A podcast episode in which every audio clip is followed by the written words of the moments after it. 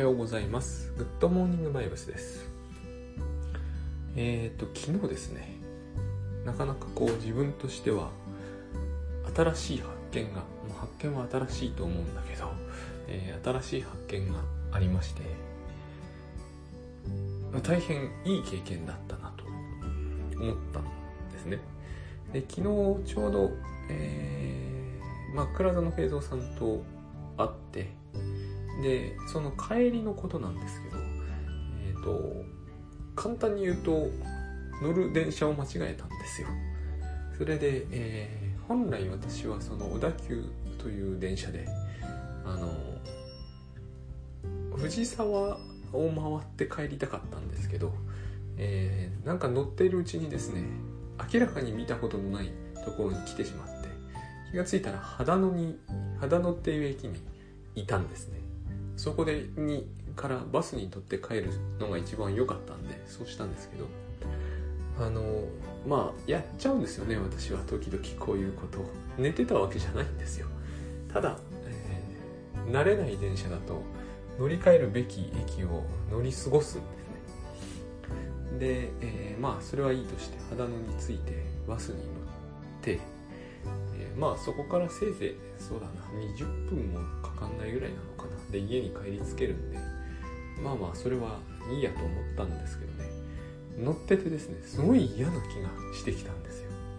てか嫌なバスだなこのなんかこう地方のね。地方といっても別にうちから そんな遠く離れてるわけじゃないんでうちも地方なんですけど。あのあんまり人も乗ってなくて、まあ、その方が空いてていいんですけど。夜だったし嫌だなと思った時にですね今まで自分は嫌じゃないバスって乗ったことあっただろうかって不意に思ったんですよ。あのー、まあ簡単に言ってしまうと自分はバス恐怖症なんですよ。いやあのねそのことにも昨日気がついたんですよ。いやバス恐怖症だということを気がつかないレベルなんですよねそうは言って。で倉園さんはなんかこう高所恐怖症で飛行機に乗るとこう動機が高くなるとか書かれてたんですけどそこまでは全然いかなくて別に心拍数も測れば上がってるかもなぐらいな感じであの薄い恐怖症で正直静電気より怖くないレベルなんですよ。だただこれが良かったんですね。だじゃなかったら分かんないことがいっぱいあったと思うんですけど、えー、とにかくこうバスがまあ、怖いんですねでもやっぱり。恐怖症だとは自覚できなかったけど、えー、この年になるまであの怖いんだということが分かったんですでこの弱い恐怖症だったもんだからあこれはいいチャンスというかなんというかこれは絶対イリュージョンの入り口に立ってるわけだからえっ、ー、とこれはいろいろ発見がありそうだと思ったんですね、まあ、グッドバイブスの影響ですね。で何がまず怖いんだろうと思ったんですけど実は何もかもが怖いんですね。よくよく見てみると、えー、よく現実を見に行くっていうメソッドというのかなが、えー、グッドバイブスにありますが現実が見えないんですね。これが大事な点で例えばなんですけど手すりを見るじゃないですか。手すりが怖いんですね。でなんで手すりが怖いんだろうと思ったんですけどそれは基本的には全部記憶に結びついてて記憶が結びついてるんですね。あの昔バスに乗ってて手すりにこうバスってすごい揺れるんで立ってると押し付けられたりするんですよね。えっ、とそれがそういう記憶があってですね。えー、子供の頃の記憶。全部バス大体子供の頃に乗ってたんですよ。でそれにこうひどく押し付けられた。まあそんなもんなんですよでもね。でまあ手すりはいいやと思ってふとこうバスのエンジンがかかった。そうするとあエンジンが嫌いだって思ったんですよ。このエンジン音も好きじゃないんだ。これなんでなんだろうと思ったんですけどあのエンジン音がして不意に発射するんですよね。でこけた記憶が蘇ってきたんですよ。そういうこともあったんですね。何しろね子供が乗るにはバスって多分確かにねあのあんまり乗り心地のいいもんじゃなかったんですよね。昔はですけどね。でえー、っとふとですね太ってもないんだけどこうあのよく降り次降りますみたいなボタンあるじゃないですか。あれ見た時ねあれも怖いなと思った。あれはですねやっぱり私その肌野に行ってしまうぐらいなんでバス乗り過ごしたことが何度かあるんですね。でバスの駅名って分かんないじゃないですか。なんかなんとか三丁目坂下とか。変な名前ばっかりなんであの覚えにくいわけですね。たとえ地元であっても。で、えー、まあ乗り過ごしたと。多分自分ですねあのしっかりしている子供っていうことになってたんであの6歳とか7歳でも平気でこうバスで遠出をさせられるみたいなことがあったんですよね。そうするとそんなしっかりしてようとなんだろうと6歳とかでえっ、ー、とこう伸び止め三丁目下とか分かんないわけですよ。そんなもん。だから乗り過ごすんですね。これはですね強烈で僕ボタン見て嫌な思いをしたのはそのとあの手すりとか、えー、エンジン音の比ではなくてですねあのかなり気持ち悪くなったんだ気持ち悪くならないんだよなやっぱ薄いんですよね。薄いなんか嫌な嫌な色だなみたいな色違うはずなんですけどね。いやそういう薄いイリュージョンがねいちいちこうバスの全ての場所に走る。もう一つすごい嫌だ嫌なのがあの小銭入れるところあるじゃないですか。あれちょうどの金額入れないといけないんですよねバスって。で私あの運転手さんに何度も怒鳴られたことがあるんですよ。あのちゃんと小銭用意しとけみたいな感じで。あの昔の運転手さんってそうなんですよ。こっち逆なのに例え子供でもねなんか怒るんですよね。あの思い出も相当良くなくてだバスの運転手さんには申し訳ないんですけど全てのバスの運転手さんを僕はね嫌ってるんですよね。多分。でもそれってあの今は suica とかだ小銭の用意とかいらないわけですよね。ところが自分なんかしかも Apple Watch でこう乗り降りしてるのにあのねあの小銭がとかって思うんですよね。だからこれも記憶なんですよ。で一つ一つ考えてみると全てがですね記憶で。で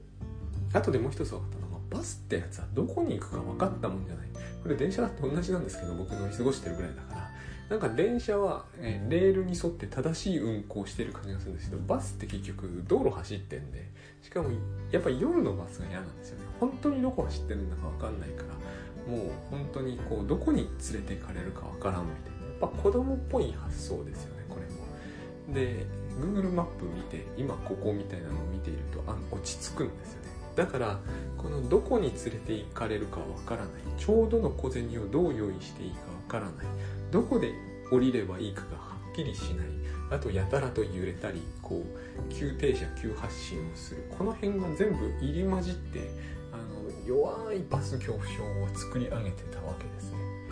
でこの弱いのは何がいいかっていうと一個一個来るんですね。あの私の経験では恐怖症っていうのは一気にこう怒涛のように来ちゃうんですよ。雷が一番怖かった時がそうで光るとこう怒涛のように来て圧倒されてしまう感じがあったんですね。であれだとよく分かんないんだけどバスのように取っ手を見ると取っ手から来る感じ、えー、小銭入れを見ると小銭入れから見る感じ。運転手さんの声聞くとその声から受ける感じ。一つ一つがですねえーと、こう分析的に恐怖感をあの揺すってくるんですっごい分かりやすかったんですよね。あこから逃れる方法をこの乗車中に探り当てようと思ったんですよ。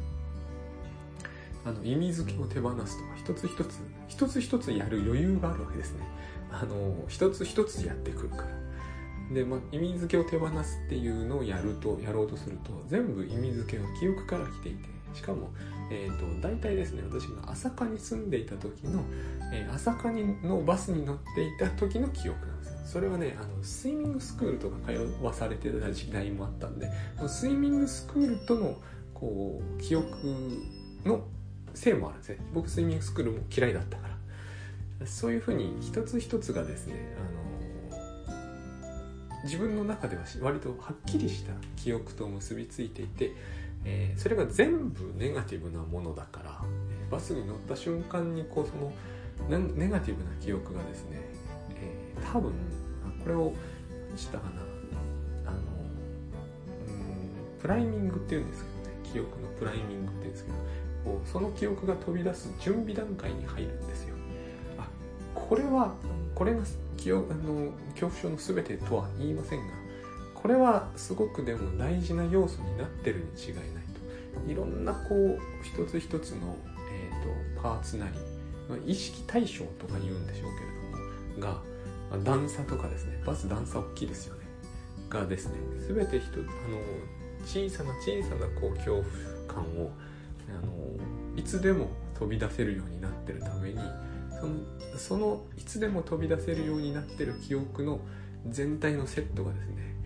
こう非常にやんわりとではあるんだけれどもあのまあホラーやっぱり映画っぽいんですよね。ホラー映画っぽい雰囲気を作り出しちゃう。このバス地獄行きみたいな。あのバカっぽいんですけどね。ホラーっぽいっていうのは。今言ったみたいに、えー、そういう感情でもどうしてもね乗ってて持つんですね。で、えー、一つ一つ意味付けを手放すということを、えー、やってみて思ったのはですね。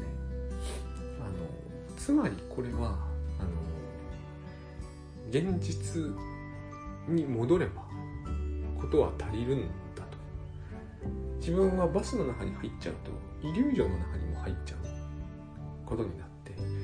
現実に出ていけなくなるんですね。これが多分ですね甚だしくなってくると、え兵所閉じ込められる恐怖症ともう絡んでくるだろうなと思ったんですよ、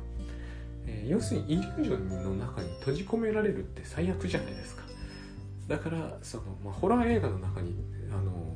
放り込まれるみたいなもんなんで最悪なんですよ。出るたのは実は本当は簡単なはずでそのバスは現実に走ってるわけだから、えー、現実に走っているという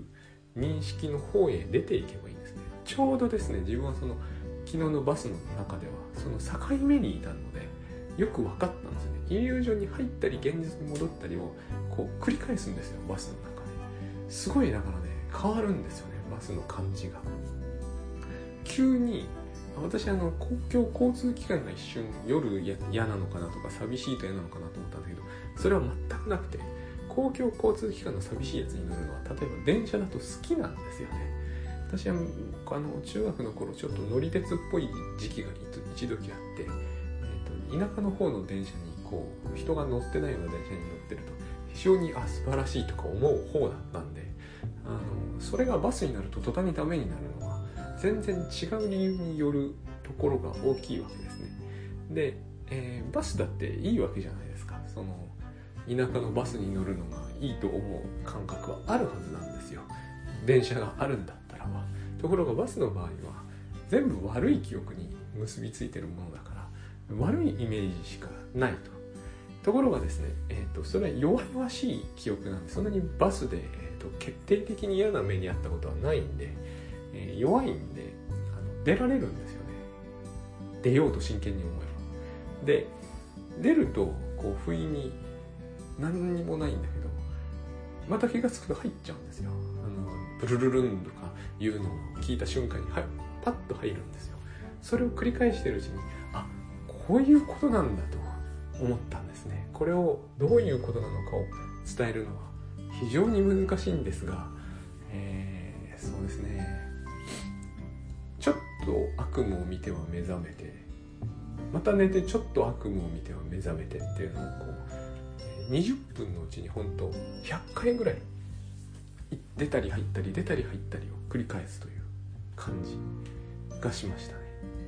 というかがしたんじゃなくて本当にそういうことがありました。すごい面白いんですよね。その急にホラーっぽくなったり急に普通の景色になったりまた急にホラーっぽくなったりするわけです。まこれは多分グッドバイブスでこういうことをやったせいであってあのあの時にただ乗ったままだったら気づかなかったと思います。よああ嫌なバスだなって絶対思ってたと思いますね。いつもそう思って乗ってたんでねバス。にその耐え難いってほどじゃないんですよ。それに乗っていると気がおかしくなりそうだとかは全然ないんですよ。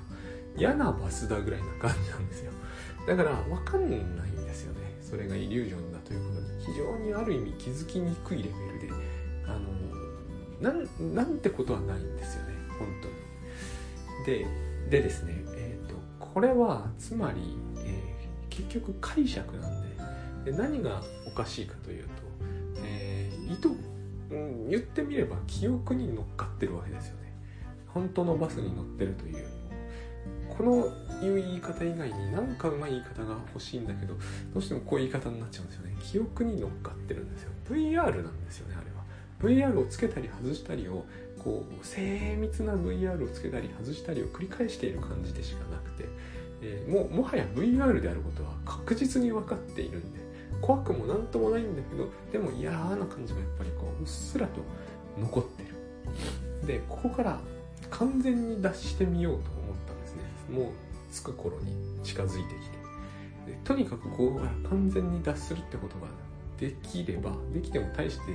あの違いないけれどもできれば、えー、自分今後、えイリュージョンとか恐怖症に対してはだいぶこう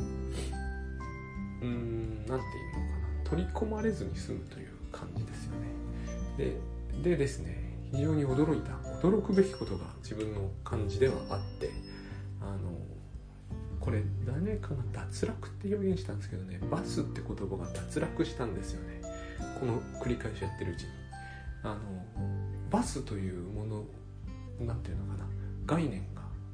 崩壊してあの現実のバスに乗っているっていうのはその何て言うんですかね。こういう表現を取れないんだということが分かったんです。自分はバスに乗ってるっていうのは嘘だと。この現実っていうのはその名前を何て言うんですかね哲学者が言ってたんですよね。それ言わんとしてることはよく分かったんですけどデリダかなんかだったと思うんですよね。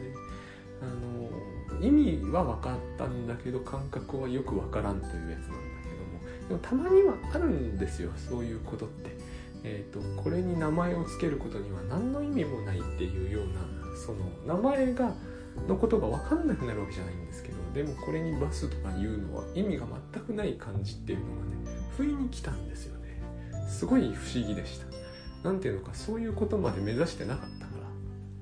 バスというこう要するにこれは1回限りの経験だとして捉えると、えー、これはバスに乗っているっていうことではないって感じなんです。えーと、タスクシュート流に言うとこうです。リピートタスクというものを拒否する感じがあるんです。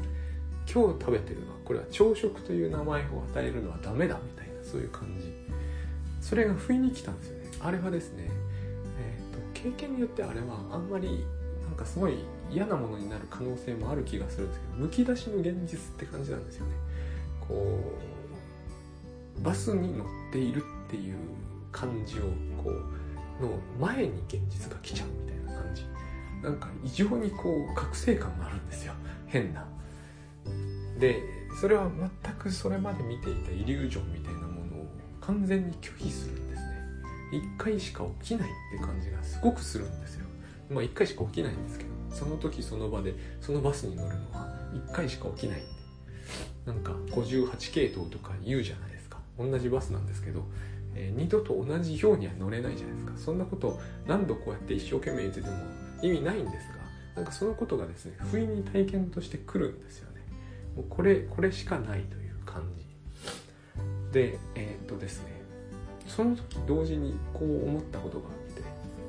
あ。だってその今日乗り過ごしたって私思ってたけどそれは一つの解釈ですよね、えー、こっちに乗ろうとしてたって思ってもいいわけですよ。肌のに乗り過ごして行っちゃったと思ってたわけですよ。ずっと思ってたわけです。グッドバイブスというのをそれまで倉園さんに会っていたにもか会ってしかもグッドバイブス的なことを話していたにもかかわらずやっぱりそうなんですよね。こう自分は失敗したと思っちゃうわけですよ。でもこのに、えっと、に自分の家に着いた時刻を考えてみると、えー、遅くはないんですよ別に。あえて言えば1分ほど遅いかもしれないけどまあ遅くはないわけですね。でお金はほぼ同額なんですよ。あえて言えば6円ぐらい損してるかもしれないけどまあそんなもんなんですよ。で、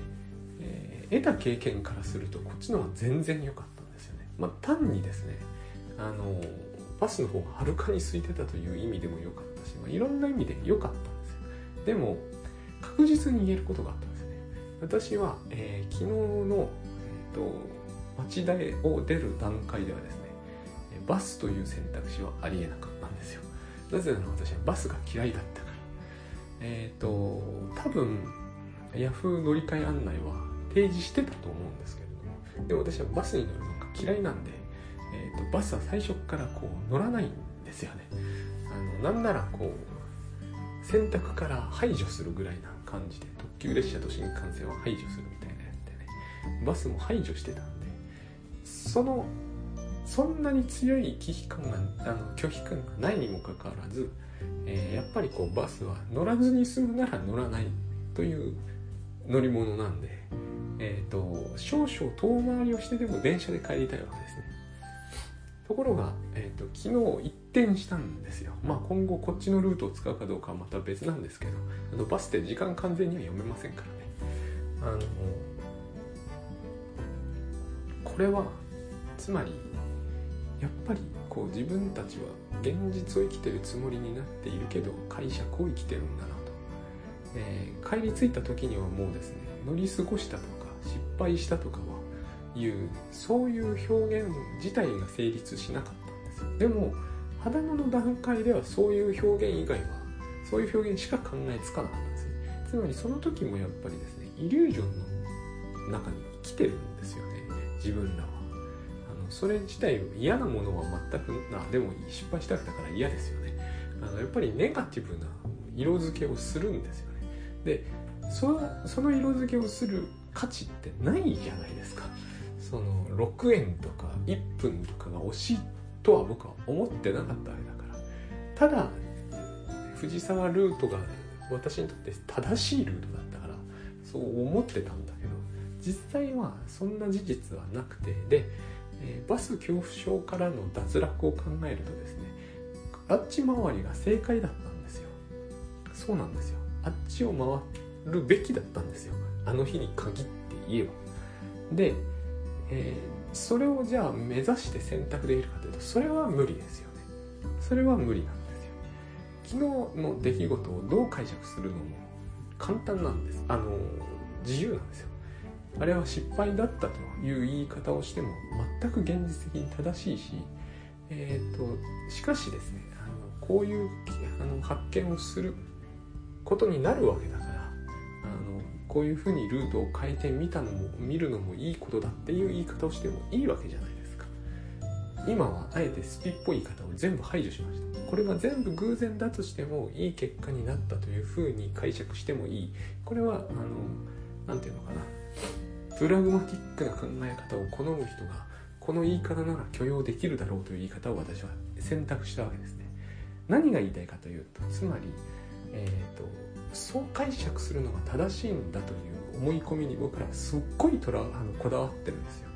プラグマティックに解釈する人は結局スピリチュアルな解釈をするということが許せないわけじゃないですか。今のを、えー、グッドバイブス的にですね自分はこういう発見をするために、えーと、大きな自分みたいなものでもいいですし、えーと、もうあの本当の意志みたいなものでもいいですけどというものがそういう方面に導いたんだっていうと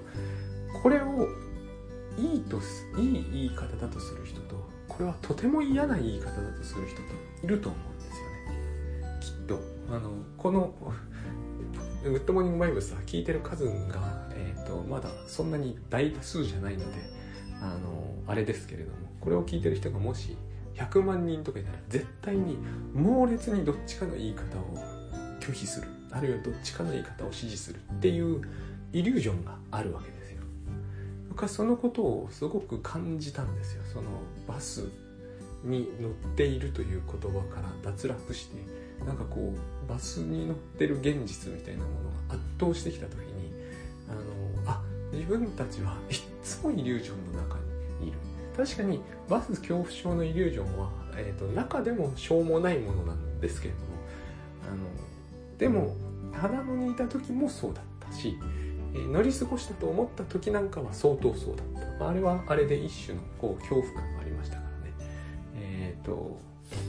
つまり時間を大きく無駄にするんじゃないか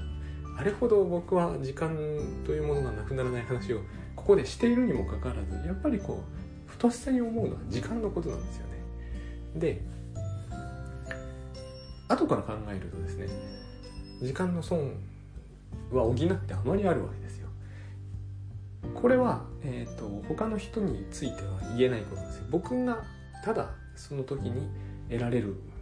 ものだったわけですね。あの昨日の体験は確かに時間の損というものが仮にあるとしてもそれを補ってあまりあるものだったんですよ。藤沢を回ってたら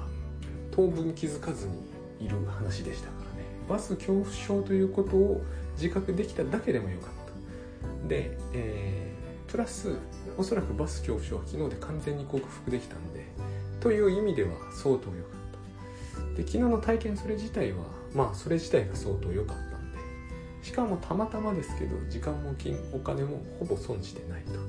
これはですねこの点を強調するとまたこの点を強調することが好きなイリュージョンを喜ばせるというだけで終わってしまうんでこの点は強調しないんですが仮に損をしていたとしてもつまりそういう金銭的なという意味ですね。損にはならなかったと思うんですね。でこのことって何回僕が、えーと、一生懸命自分に言い聞かせようとしてもどうしても難しいなと思うのはやっぱり日々ですね。イリュージョン強めてる感があるんですよ。どうしても。あの損をしないようにしようしないようにしようとして生きてるんで。電車でもそうじゃないですか。最短で一番安いのがあったらそこ選択しますよね。自然と。でそれが、えー、本当に賢明だと思ってたまたまそれがそのルートを選んだために大事故にあったみたいなことがあったとしてもやむを得なかった感じがちょっとしてしまうほどこのイリュージョンは強い。あのつまりそういう意味で最善の選択というものが限定されてるから仕方がないとも言えるんだけれどもあの何て言うのかな。何か現実を見ずに生きてるんだなそれを昨日ほどこう感じたことはなかったんですよ。そのバスの中で頻繁にイリュージョンと現実を行き来してみると本当にイリュージョンの中にいる時間が長いというかほとんどある意味ひどいことにこう思うとひどいんですよ。一日中いる。それじゃもう起きている意味がないなっていうぐらいなんですよね。寝てるのと同じ。えー、っとですねその最短で僕が富士山を回ってて、えー、っと6円と1分を節約できてたら、えー、昨日行き帰りは全部イリュージョンだった。と今なら言えるんです。このイリュージョンの中にいるって本当に白昼夢を見てるのと何も変わらない面がありますんであのバスぐらいのバス恐怖症の方がまだいいんですよ。はっきりそれがイリュージョンだと分かってるから。分からずにいるとあの何て言うの、まあ、夢見てるのとほとんど同じ状態になりますよね。夢見てる時に夢見てることに気づいてないわけですから。でしょうがないじゃんっていう考え方もあると思うんですよ。だから私はグッドバイブスでは、えーと、自分に恐怖と不安を植え付けるようなそのイリュージョンだけを、えー、問題視して他は問題にしない。これが私も現実的だと思うんですね。本当に全部の意味でそうだとは思わないんですけど例えばあのグッドバイブスのブログで記事で倉園さんが以前、えー、ピカピカの家に住んでいたらそこにゴミを捨てようという気にはならないっていうようなこのことを書かれてたんですね。私あれもですねこれをは結構大事なことでなるべく一掃するようにしてるんですよ。あのそうしないとなんとなくですね。なんとなく最近グッドバイブスでいい感じになってきたからここでちょっと妻に言い返すぐらいはいいだろうみたいなことをやるんですよ。あのやるんですけどねこういうことって。でもこれをゼロにするのか、えーと、こうやってつどつど自分へ違反を許すのかの違いは大きいんですよ。昔あのこれもまあ非常に微妙な話なんですけど糖質制限で、えーと、砂糖を完全に 1, あの1週間経ってみるっていう時とほんのちょっとでも口にするっていうことがどんなに違うことなのかというのを経験したことがあるんですね、まあ、それもイリュージョンだったりするんで、非常にややこしいんですけどでもそういうことがあったんですね。でタスクシュートもそうなんですよ。厳密にどんな時でも自分がやってる通りに測るっていうことをやった時の方がその効果が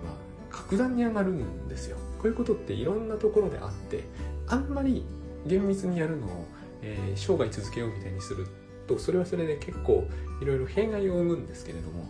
あの一時的にはあのルールに厳格になるっていうのはいいことで自分は今ちょっとグッドバイブスに関しては、えーと、ルールに厳格になろうとしてるんですね。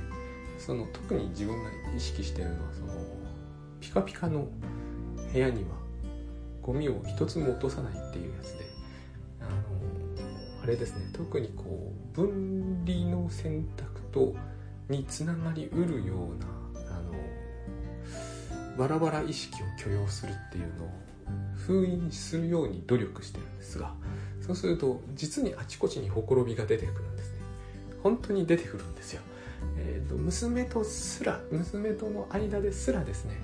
いらんことを言うとかあのするんですよ。信じられないんですよ自分でも。あのいつもそういう時にやってることというのはあのこのくらいならいいだろうという変な手なルールを自分で作るんですよね。これくらいならまあ確かにこれくらいで決定的な分離につながることがないというのが間違ってるわけじゃないんだけど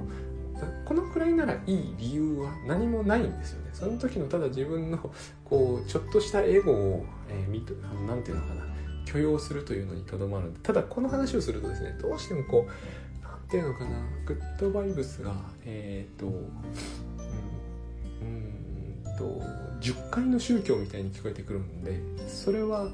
えーと、そういうことはお伝えしたくないんですけれどもつまり戒律の問題っぽくなっていっちゃうんですがタスクシュートとか糖質制限ですらそうだから。ただ戒律の問題ではないんですよ。これは結局な全部自分のためにでしかなくて。であのそのバスの時のイリュージョンみたいにあの先に恐怖症があるんですよね結局。でこれはどんなことでもそうでどんなことでもそうなんですね。あのお金のことでもそうで6円を惜しむようになると、えー、決定的な恐怖症を生むんですよね。お金がなくなる恐怖症。そういう人はいっぱいいます。でそれは完全にイリュージョンなんだけど本人はお金なんでお金ってすっごく現実を代表してる感じがするじゃないですか。めちゃくちゃイリュージョンなのに。そうそういう風になってて、えー、だから今で言うと清潔感とかの不潔に対する恐怖症とかね。あと閉じ込められることに関する恐怖症っていうのもいっぱいいろんな人が今でも苦しんでいらっしゃるんですけどね。あのあるんですよ。入り口はすぐそこに。で出口もすぐそこにあるんですけど通常私たちはそれはまあ許容してるわけです、まあ、イリュージョンでもしょうがないよねと。この許容度を、うん、と何かについてはどこかで締め出したいなというのが今はちょっとあるわけです。ただこれはですね、えー、やり始めてみて少し分かったんですけどこれもこれを言うと誤解されそうで嫌なんですがあの倉園さんがなんだかんだでこう9年っていうまあ倉園さんの場合は自分で一から構築し始めて出来上がって自分が実践できるようになったと言い切れるのに9年みたいな話なんですけど9年かとかって思うじゃないですか。あのこれ面白いことに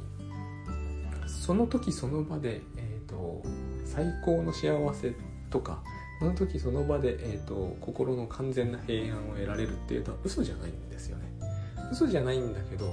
えっ、ー、と9年っていうのもまた嘘じゃないんだなっていうのが、えー、昨日何か感じるものがありました。あのあこれをえー、あらゆる方面で徹底するには10年ぐらいかなって感じがしたんですよ。あの例えば自分の場合お金のイリュージョンは全然消えてないし、えー、時間のイリュージョンもかなりのものだしもう完全に自分ではですねそれが自分にメリットはもたらしてないってことははっきりしてるんです。あの昔イチロー選手が今日長くなってるなイチロー選手がえー、宿題をやってから遊びなさいっていう話をしてたんですね。これが、えー、入り口なんです。こうやって僕たちは時間のイリュージョンを一郎がすごいのはすごいんでますますこのイリュージョンはむしろ強まってくる気が僕はするんですね。あの、時間を節約するじゃないですか。そして後で好きな映画を見るとかいうことをするとなんかすごくこう自分が自分の人生をコントロールできているような気がしちゃうんですよね。でもね、えー、私はよく思うんですよ。ありとあらゆる努力をして節約しきった時間で映画を見るのかなと。それってそんなに大切なことなんだろうかって思うんですよ。これも多分聞いてる人には誤解を与えるんですよね。宿題やってから遊ぶとかゲームやるのはいいと思うんですよ、えー、仕事やってから映画を見るのも非常にいいじゃないですか。ただ自分はそれがその何て言うんだろう。人生のゴールみたいな話にならないと思うんですよね。それは。せいぜいそれは、えー、て言えばいいんですかね。遊びだと思うんですよ。その遊びの中で、えー、イリュージョンにつながっていってしまうのがいかんと思うんですよね。勉強してからゲームしなさいっていうのは親親が言うにもしてよ誰が言うにせよ普通なんですよ。それ自体が悪いという面は何もないと思うんですね。でも、えー、そうしているから誰々ちゃんはあの私立の難しい学校に入れたんだよって話をすることがあり得るじゃないですか。そうやって私たちはあのイリュージョンを大げさに大げさに持ってってると思うんですね。昔あの河合駿先生のところに治療に行っていた人がそうやってこう何かを全部を仕上げた後でなければ何かをしてはいけないというふうにずっと考えていた人がですね、えーと、何かを仕上げもしないうちにテレビを見てしまったと。そのために、えーと、高校に行くことができなくなってずっと不登校になったっていう話があるんですけどこういうことになりうるんですよ。この種の要は何てですかね。ありもしないルールありもしないルールがあると思い込み始めたところからこの種の話は始まりうるというのが何というかこう嫌なんですよ。嫌というか問題だと思うんですよね。私あのバスが怖くったって全然おかしくないと思うんです、えー、小銭のことで運転手さんに怒られたりしましたからね。でもでもですねこの年になってバスが閉まった瞬間にうわバスに閉じ込められたもう死んじゃうみたいに思ったらそれはダメじゃないですかこの教会これをちゃんとそういう方向に行かないようにすることが確実にできるんであれば何を言ってもいいと思うんだけど不意にこっちの方に踏み入れておいて、えー、出られなくなっちゃいましたということが起こるぐらいだったらば、えーと、時間の節約とかにこだわるのはよしといた方がいいと思うんですね。え、ー、とちょっとしたことですよ。昨日だって肌のでああなんか時間損したなと思うじゃないですか。しょうがないと思うんですよ。この程度であれば。でもこういう時間の損害を一切しないようにするために、えー、ありとあらゆる手を尽くしてにもかかわらず事故に巻き込まれてしまった時になんかものすごい腹を立てる人っていらっしゃるじゃないですか。あの前に東海道線が止まった時にものすごいこう駅員さんに怒鳴ってる人がいたんですけどもそういうふうに心ってなぜか動くんでその時にその人がもあの見ている恐怖症っていうのは昨日の私のバスの恐怖症がうんともう数歩先へ進めば発生するものだと思うんですよね。早くバス降りたいみたいになると思うんですよ。そのそこからこう自分が出入りできるっていう状態を、えー、得とかなきゃいけないなと思うしやっぱりこう誰もが得ていてほしいなとも今は思うんですよね。あれは大変嫌なものですからね。うん。非常にお子供っぽいものでもあるんだけど、えー、要はあれです。あのお化け屋敷をものすごいこうなっている子供がお化け屋敷の中で迷子になっちゃったみたいな感じ。それって大したことではないですよね。出来事としては。お化け屋敷の中で迷子になりました。大したことではないと思う。でもその子の精神にとってはひどいことですよね。そういう感じのことってえーと、そこからいつでも自分は出られるんだという状態に入るを得るっていうのは大したことだと思うん